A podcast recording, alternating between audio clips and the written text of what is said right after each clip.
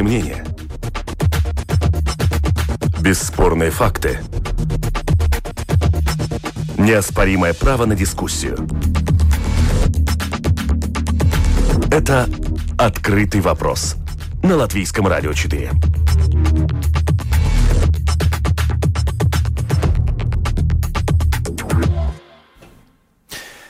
Приветствую вас, уважаемые радиослушатели, в эфире Латвийского радио 4. Как всегда в это время, по понедельникам, в программе «Открытый вопрос» мы обсуждаем самые заметные события международной политики. Меня зовут Роман Шмелев, продюсер программы Валентина Артеменко. И э, в течение следующих пяти 35-40 минут мы а, обсудим, а, во-первых, а, ситуацию, итоги экономического форума в Давосе. А, кроме того, упомянем и а, импичмент Трампу, который вот на прошлой неделе а, рассматривался, и было одно из таких заметных событий международной повестки. Но начнем с ситуации на Ближнем Востоке. И а, вместе с нами в этой студии я приветствую профессора Латвийского университета, востоковеда э, Леон Стайвенс вместе с нами. Здравствуйте. Добрый день. Первая тема, которая оказалась у нас на повестке дня, э, состоялся Всемирный э, форум памяти Холокоста, на котором участвовали, в котором участвовали большое количество представителей из разных стран, но также важно даже не, не только те речи, которые там были произнесены, но и те речи, которые там не были произнесены. В частности, вот такое наметилось напряжение между представителями России российской и польской делегации. Это президент э, Польши Анджей Дуда не э, принял это приглашение поучаствовать в форуме, потому что э, ему не было предоставлено э, слово на э, этом форуме. Вот эти точки, с, э, точки столкновения, которые сейчас э, э, возникли или в очередной раз обозначились в ходе этого международного форума памяти жертв Холокоста, как бы вы их описали? В чем там причина? Вокруг чего спорят участники форума? Э, ну, э, форум, во-первых, э, он такой юбилейный, я бы сказал. И, конечно, такие более-менее поверхностные комментаторы говорят о том, что Нетаньяху теперь очень важно, понимаете, показать, что он находится в компании всех лидеров или значительных лидеров мира, Европы, Соединенных Штатов Америки, а, что укрепляет его моральные позиции в связи с тем, что у него судопроизводство по обвинению в коррупции. Э, но я думаю, что дело не в этом. Израиль э, в основе своего существования в значительной степени ставит вот эту самую великую жертву Холокоста, когда погибли во время э, нацистского правления в Германии и фашистского правления в Италии, ну, в основном в Германии, значит, погибли 6 миллионов еврейского народа. То есть это крупнейший геноцид 20 века. А, Израиль а, ставит, а, так сказать, политическую идеологию на том основании, что этого не должно э, э, никогда повториться, что э, таким образом некую, создает некую неприкосновенность для э, израильского э, государства и израильского народа, э, что, конечно, очень широко оспаривается на Арабском Востоке которые считают, что Израиль – это, с одной стороны, это, так сказать, европейский клин в арабском мире, об этом пишется постоянно. Некоторые считают, что это вообще-то русский э, так сказать, иммиграционный корпус э, в арабских землях, и такие разговоры часто звучат. Э, таким образом, э, понимаете, неприкосновенность, какая-то моральная неприкосновенность Израиля в контексте э, это, это, конечно, важно.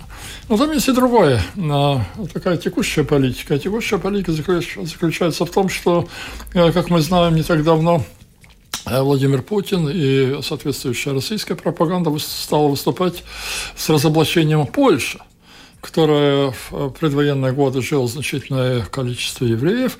Они там живут давно, с тех пор, когда значит, происходило реконкиста в Испании, оттуда переселялись евреи из, из испанского Э, так сказать, полуострова, из Апеннинского, из, из, из э, э, бывшей Андалусии. Вот. И обвинение такого рода, что Польша до Германии еще осуществляла значит, некоторые антисемитические акции против евреев, призывая определенный там исторический документ. Э, за этим, конечно, скрывается иная политика. Дело не, не в этом, а дело в том, что э, Россия э, периодически, сейчас настал опять такой период, когда Россия ищет возможности, так сказать, определяющего голоса в мировой политике. 1941 году э, Теодор Рузвельт, э, президент Соединенных Штатов Америки, это были э, начальные годы Второй мировой войны, он выступил с идеей, что нужны четыре полицейских. Эти четыре полицейских – это Соединенные Штаты Америки, это Англия, это СССР, это Китай. Соответственно, Советскому Союзу предполагалось, что Советский Союз будет контролировать Восточную Европу, Соединенные Штаты Америки, Западное полушарие, Китай, Юго-Восточную Азию и а, Англия будет Западную Европу контролировать. Эта а, рузвельтовская идея легла в основу а, Организации Объединенных Наций – это, об этом откровенно не говорится, конечно, но на базе вот этой идеи была построена а, э, объединенная, то есть Организация Объединенных Наций, э, Совет Безопасности, который состоял из великих держав, которые, в общем-то, осуществляли вот эти полицейские функции в каждом своем регионе мира. Э, сейчас, а, если мы говорим о Путине, он, вероятно, пытается вернуться к этой идее и определить сферы ответственности великих держав, из которой вытолкнута Россия, но сейчас Россия в связи с, так сказать, ее активностью на Ближнем Востоке и другими акциями опять завоевывает обратно свою позицию, так сказать, великой державы и одного из вершителей судеб мира.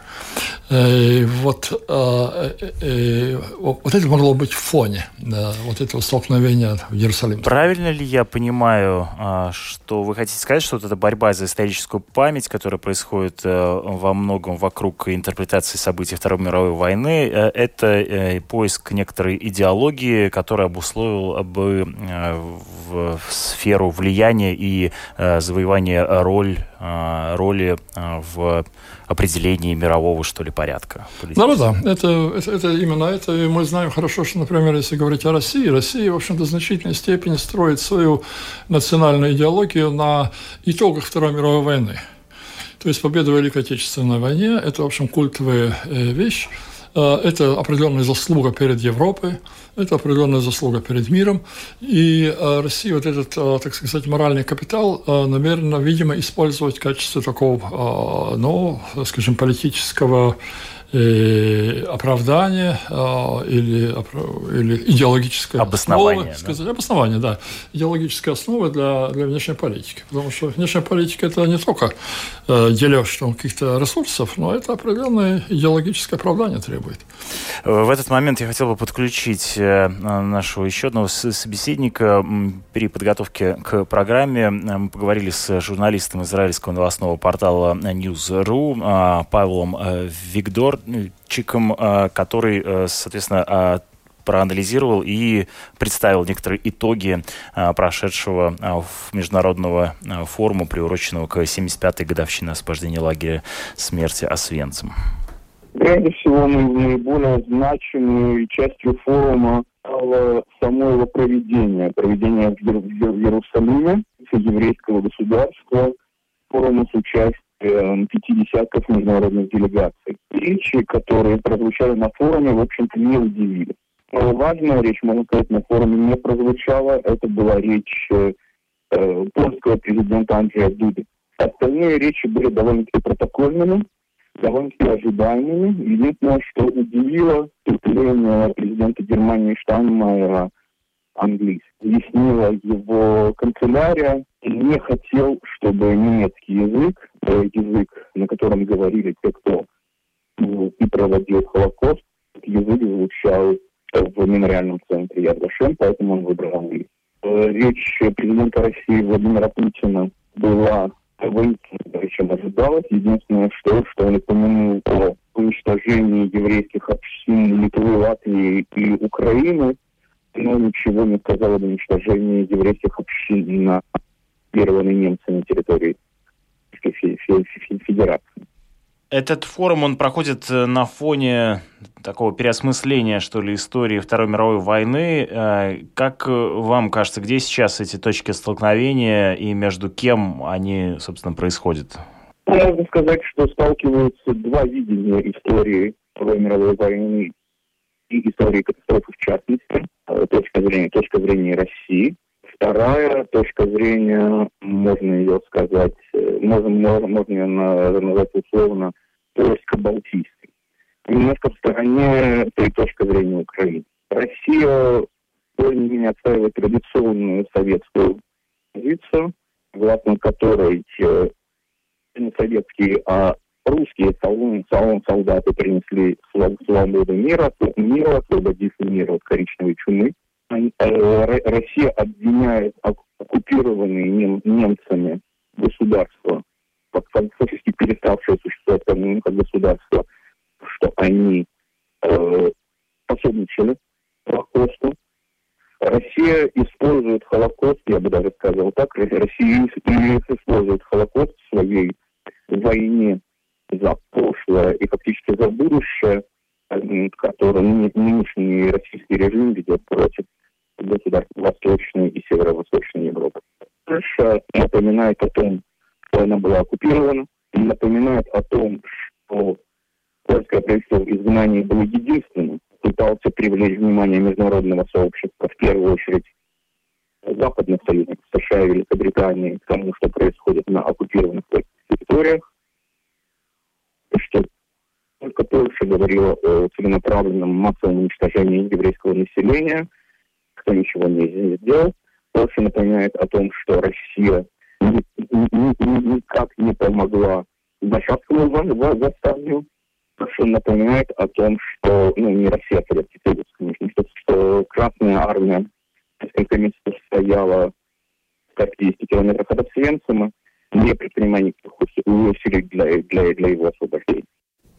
Журналист израильского новостного портала Newsru Павел Викторчик э, проанализировал, представил некоторые итоги э, форума, который произошел в Израиле. Мы возвращаемся в студию. Вместе с нами э, профессор Латвийского университета, востоковед Леон Стайванс. И в данном случае я бы хотел вас попросить проанализировать общую актуальную ситуацию на Ближнем Востоке, вот помимо Израиля, что сейчас происходит в близлежащих государствах, как бы вы описали? А, ну, ситуацию мы, конечно, так весь Ближний Восток охватить. Где сейчас наибольшая точка напряжения? Да, комментарии не можем, поэтому, конечно, надо сосредоточиться на точках напряжения, на тех точках, куда устремляются политические взоры и политическое действие там, окружающих стран. Ну, прежде всего, я думаю, что нужно упомянуть э, Ливию, потому что э, Ливия а, нынче привлекла особо большое внимание комментаторов в связи с активностью Эрдогана, э, который э, решил направить туда военный контингент.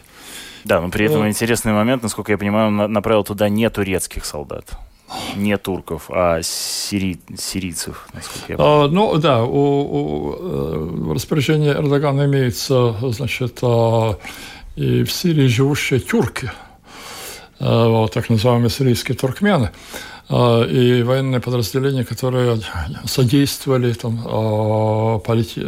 с военных действиях, координируя свои отношения и свои действия с турецкими силами. Э, а, но Турции было важно занять этих людей, потому что э, территории, которые они занимают, которые они охраняли, сейчас находятся под э, контролем Турции, но они могли бы там возмутиться некоторым действиям турецких властей, поэтому хорошо их оттуда эвакуировать. Что касается Ливии, то ливийская ситуация часто определяет тем, что американцы, в общем-то, ликвидировали ливийского лидера, долголетнего лидера Муаммара Каддафи. И таким образом государственность Ливии была разрушена дотла.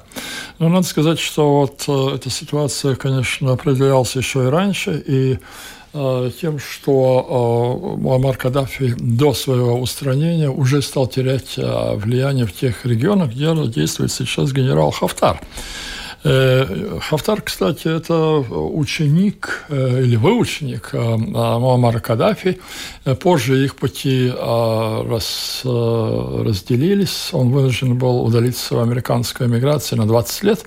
После смерти Муаммара Каддафи он вернулся и, в общем-то, в значительной степени является а, продолжателем его политики. В чем это заключается? Заключается это, во-первых, в том, а, что, подобно Муаммар Каддафи, Хафтар очень успешно взаимодействует э, с берберскими и а, арабскими племенами, которые живут э, в Ливии. А, мы иногда думаем, что племена – это такие небольшие объединения людей, там очень отсталые и так далее. Но это не совсем так.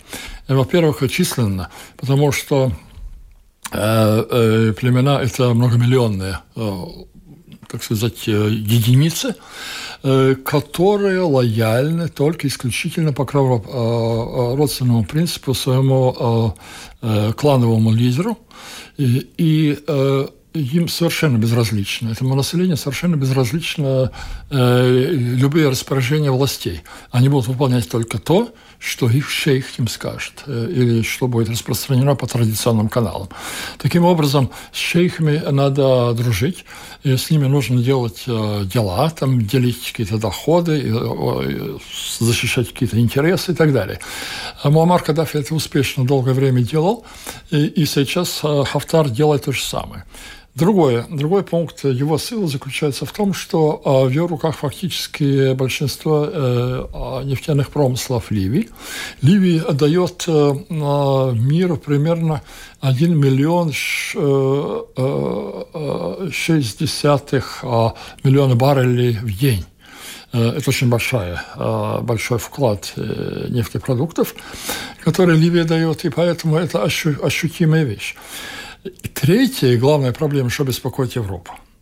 Европа беспокоит беженцы, потому что Ливия географически расположена ближе к Италии, и от Ливии к Италии ведет, ну, можно так сказать, подземный хребет в Средиземноморском э, море, который выражается как цепочка островов. Таким образом, корабли, которые идут от ливийского побережья, идут от острова к острову, к, ну, к Южной Европе. И эта тропинка, если можно так сказать, э, водная тропинка для... Миграционный поток. Э, да, для миграционных потоков из Африки. А, э, договоренности с Ливией во времена Муаммара Каддафи у Европы были. Европа платила круглые деньги Муаммара Каддафи за то, что он держал, так сказать, а, ну, пограничную полицию э, на границах Ливии. Ливия был очень жесткий режим военный, такое постоянное военное положение. Э, и э, таким образом держали вот этих самых беженцев и гнали их обратно в африканский континент. Сейчас эта система сломана, и э, Европа пытается договориться. Но Европа пытается Но договориться... договориться с кем? Потому что там вот эти да. две э, силы. Э, э, Европа, к сожалению, договаривается с Сараджем.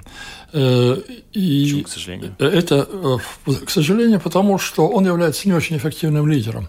Он был человеком, ну, состоял такой средней бюрократии во времена Каддафи, в основном был, э, так сказать, а, гражданским чиновником, он с военной силой не связан, и в этом его слабая, э, слабая сторона. Э, и надо сказать так, что Европа и ООН, и, так сказать, международное содружество э, предполагает, что Ливии возможен, э, возможна договоренность, возможны коалиции и какое-то согласие между политическими силами. Но я должен сказать, что по своему опыту, насколько я слежу, там, скажем, за Ливией и другими ближневосточными странами на протяжении десятилетий, это невозможно. Потому что вот эта публика не умеет договариваться она не идет на, на э, компромиссы. Э, за, за столом хозяин только один. Понимаете, это установка Ближнего Востока повсюду. И таким образом э, Хафтар э, имеет реальную силу. Россия, например, ставит на Хафтар. И что беспокоит Европа? Европа беспокоит, что... Э, и почему Европа засуетилась, в частности, Ангела Меркель.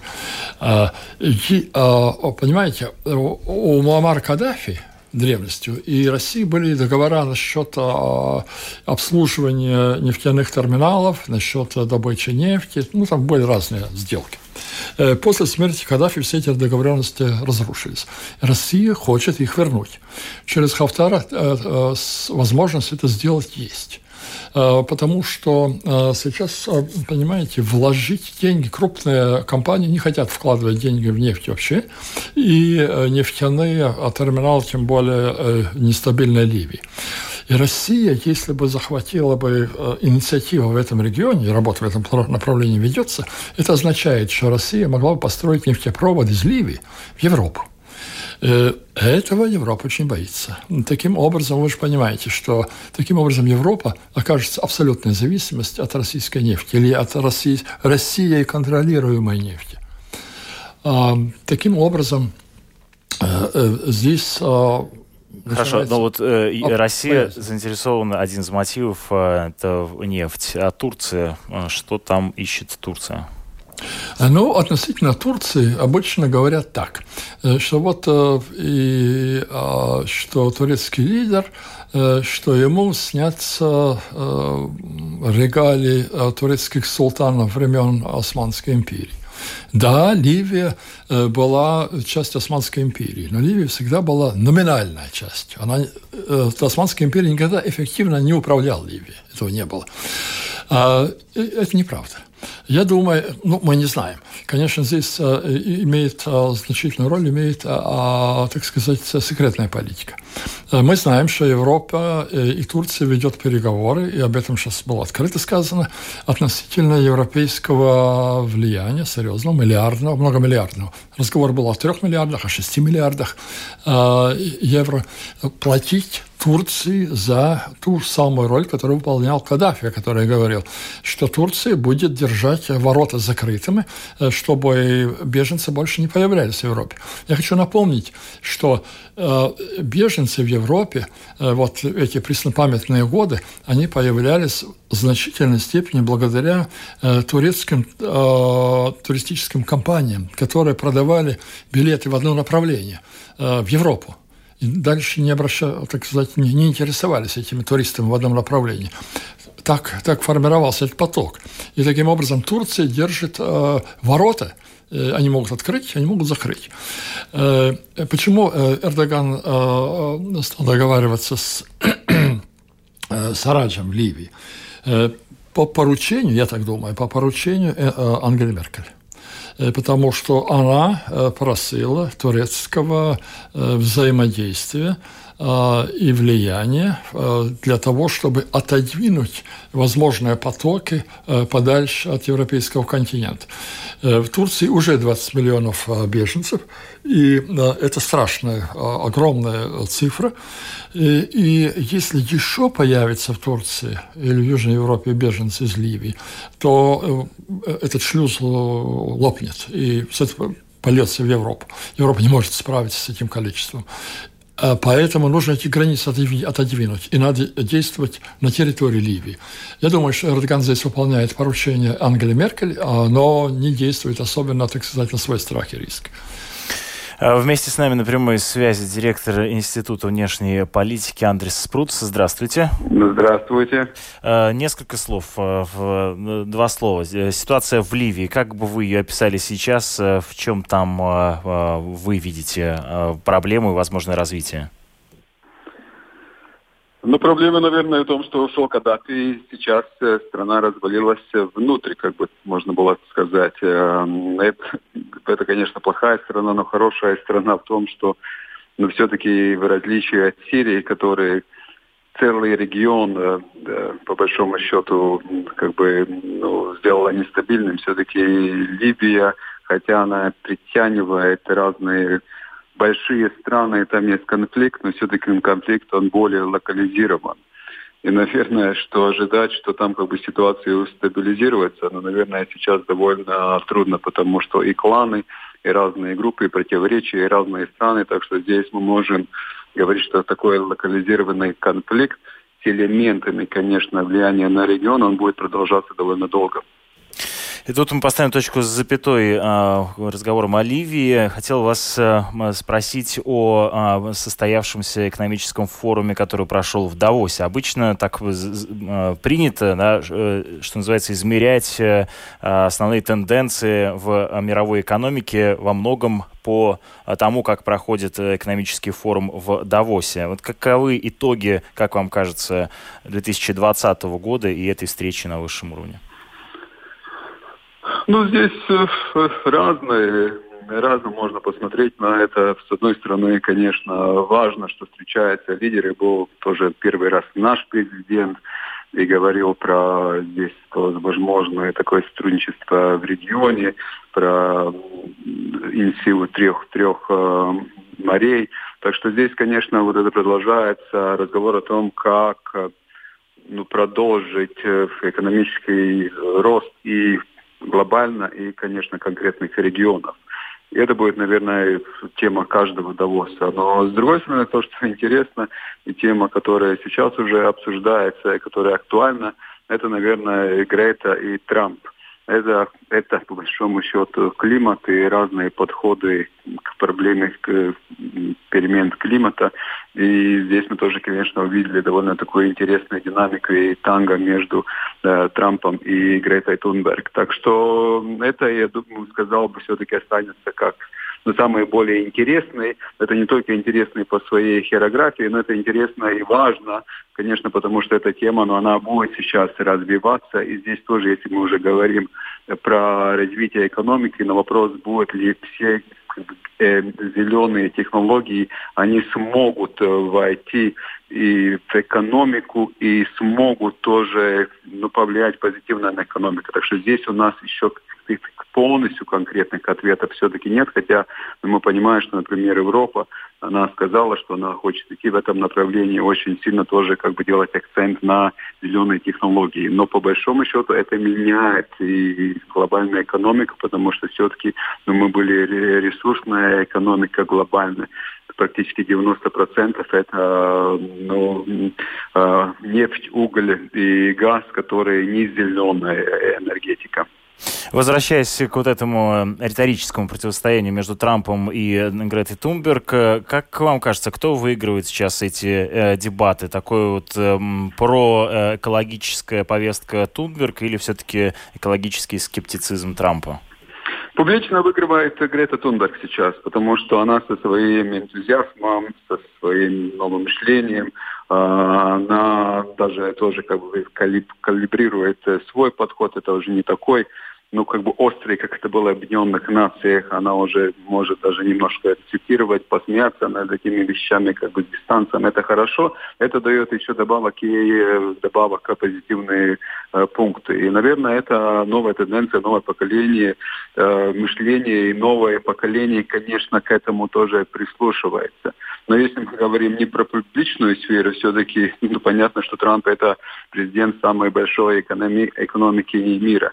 И это не только то, что он президент самой большой экономики мира, но, наверное, все-таки он тоже представитель людей и групп людей по всем мире, которые в какой-то мере считают, что ну, все эти новые вещи, они только ломают традиции, они тоже влияют на, ну, есть, которые выигрывают, но есть, которые проигрывают. Ну, например, рабочий, который работает э, с углем, ну что он будет, куда он будет деваться. И, в этом смысле, наверное, эти люди тоже считают э, Трампа в какой-то мере адвокатом э, все-таки традиции, адвокатом той экономики, к которой они привыкли. Спасибо вам большое за комментарий. Вместе с нами на прямой связи был Андрес Спруц, директор а, Института иностранной политики. Мы возвращаемся в студию. Вместе с нами профессор Латвийского университета Леон Стайванс. А вы следите за вот этой риторикой, наверняка, Тунберг, Трамп, что вот вы можете сказать? Кто, как вам кажется, вот сейчас выигрывает эти дебаты? Ну, дебат, я бы сказал, что сейчас находится на какой-то э, стадии равновесия, э, потому что Понимаете, этот вопрос достаточно сложный, связан тоже с, с политикой, внутренней политикой Соединенных Штатов Америки и вообще с импичментом Трампа. Дело в том, что Э, республиканская партия, которая принадлежит Трампу, она стоит на позициях а, то, что Спруц отмечал уже, то есть традиционная экономика, то есть той, той экономики, которая, ну, в общем, сейчас э, работает, работает достаточно хорошо, но переживает э, некоторые угрозы. Демократическая партия ставит на в качестве своей экономической программы вот эту зеленую политику гигантские а, капиталовложения. И надо сказать, что в Давосе вырисовалась очень интересная ситуация, что э, а, крупные денежные мешки, инвесторы, э, уже вслух заявили, что они не очень интересуются добычей сейчас этих а, э, традиционных фосильных, что называется, фос, да, фосильного, да, фосильного топлива, что здесь большие вложения уже не будут, а будут, видимо, э, значит, а в эту экологическую, в так называемую зеленую а, энергетику будут вкладываться деньги.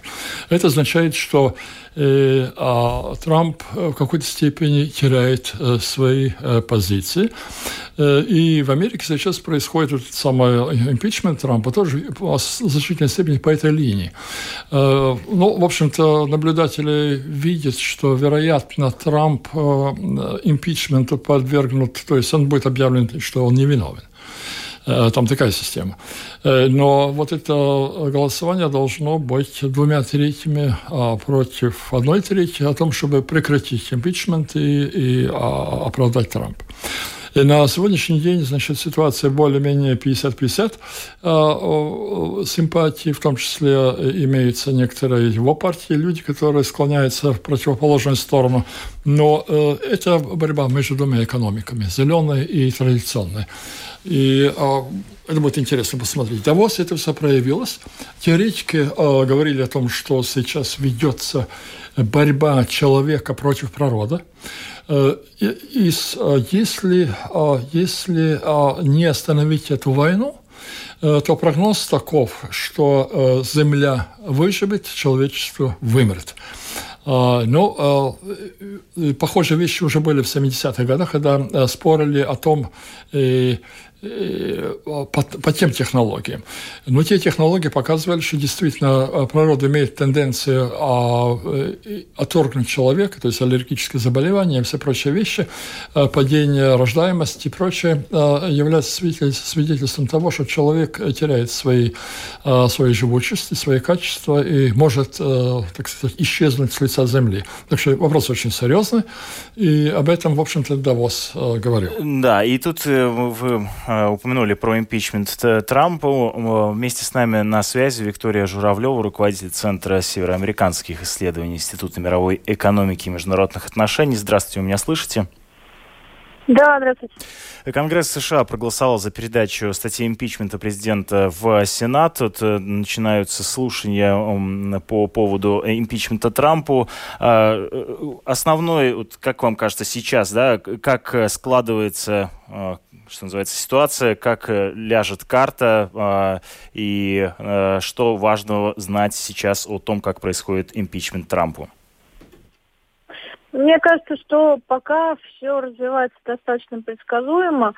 То есть, э, на мой взгляд, все это как бы игра с, с известным окончанием.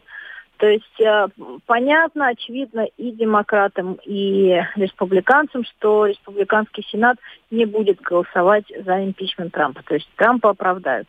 Но при этом это очень важный, важный момент, который демократы не могут упустить. Им надо показать, что они, что их дело правое, да, что они э, и имеют основания обвинять президента, что у них есть для этого все основания, аргументы и доказательства, и процесс нужно максимально сделать максимально громким. То есть вот эту последнюю часть, которую на самом деле демократы не контролируют, в отличие от первой части, которая была в Палате представителей, все равно им нужно максимально пока усилить свое участие в этой части. То есть не дать республиканцам просто все свести на нет, э, нажать на тормоза и закончить преждевременным голосованием за оправдание Трампа. Если считать, Это что... важно, если... всего, для электората. Если, да, вот если считать, что э, импичмент все-таки не состоится и Трамп будет оправдан э, большинством республиканцев в Сенате, то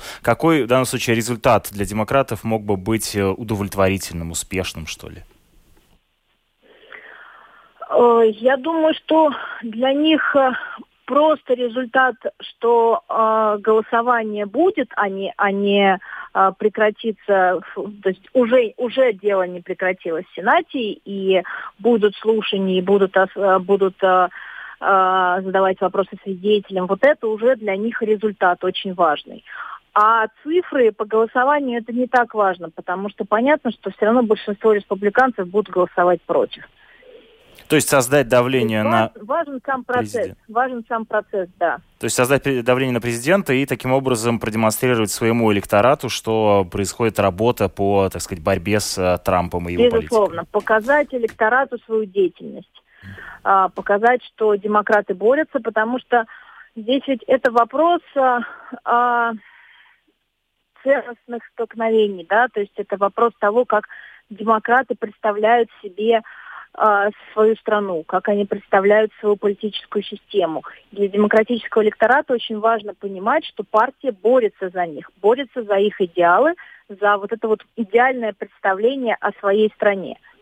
Поэтому так важно, чтобы этот процесс продолжался для демократов. Они очень рассчитывают, что это даст им какие-то как, хоть какой-то возможный, э, возможные шансы на выборах. Спасибо вам большое за комментарий. Вместе с нами была э, американист, эксперт э, Виктория Журавлева. Э, мы возвращаемся в студию. Вместе с нами э, Леон Стайванс. Э, я так понимаю, что вам, для вас тоже э, вы скорее поставили бы на то, что Трамп не уйдет в отставку по результатам? Э, да, я думаю, что это совершенно однозначно. Здесь согласен с Журавлевой. Только я бы хотел сказать, что э, главный упор американских демократов, конечно, не том, чтобы показать, что они там борются и, и там радеют за, за правое дело. Э, понимаете, импичмент нужен здесь, а ожидаются выборы. И нужно э, максимально испортить имидж э, Трампа. И это делается. Э, и это главная повестка дня демократов для того, чтобы, ну, так сказать, своих таким образом на этом негативном пиаре лучше продвинуть своих кандидатов. Я думаю, что это сверхзадача. Кто, как вам кажется, может сейчас противостоять Трампу из демократического лагеря? Я думаю, что в данный момент еще рано об этом говорить, потому что так сказать, окончательное определение будет а, позже э, окончательного кандидата, то есть того кандидата, на которого будет ставить все ставки. И поэтому подождем с этим делом. Э, подождем. Спасибо вам за э, ваш анализ, за анализ в мировой политике. Так вот мы пролетели, пробежались галопом по Европам вместе с а, профессором Латвийского университета а, Леонсом Тайвансом. А, в эфире Латвийского радио 4 прозвучала программа «Открытый вопрос». У микрофона был Роман Шмелев, а продюсер программы Валентина Артеменко. Оставайтесь вместе с нами в эфире Латвийского радио 4.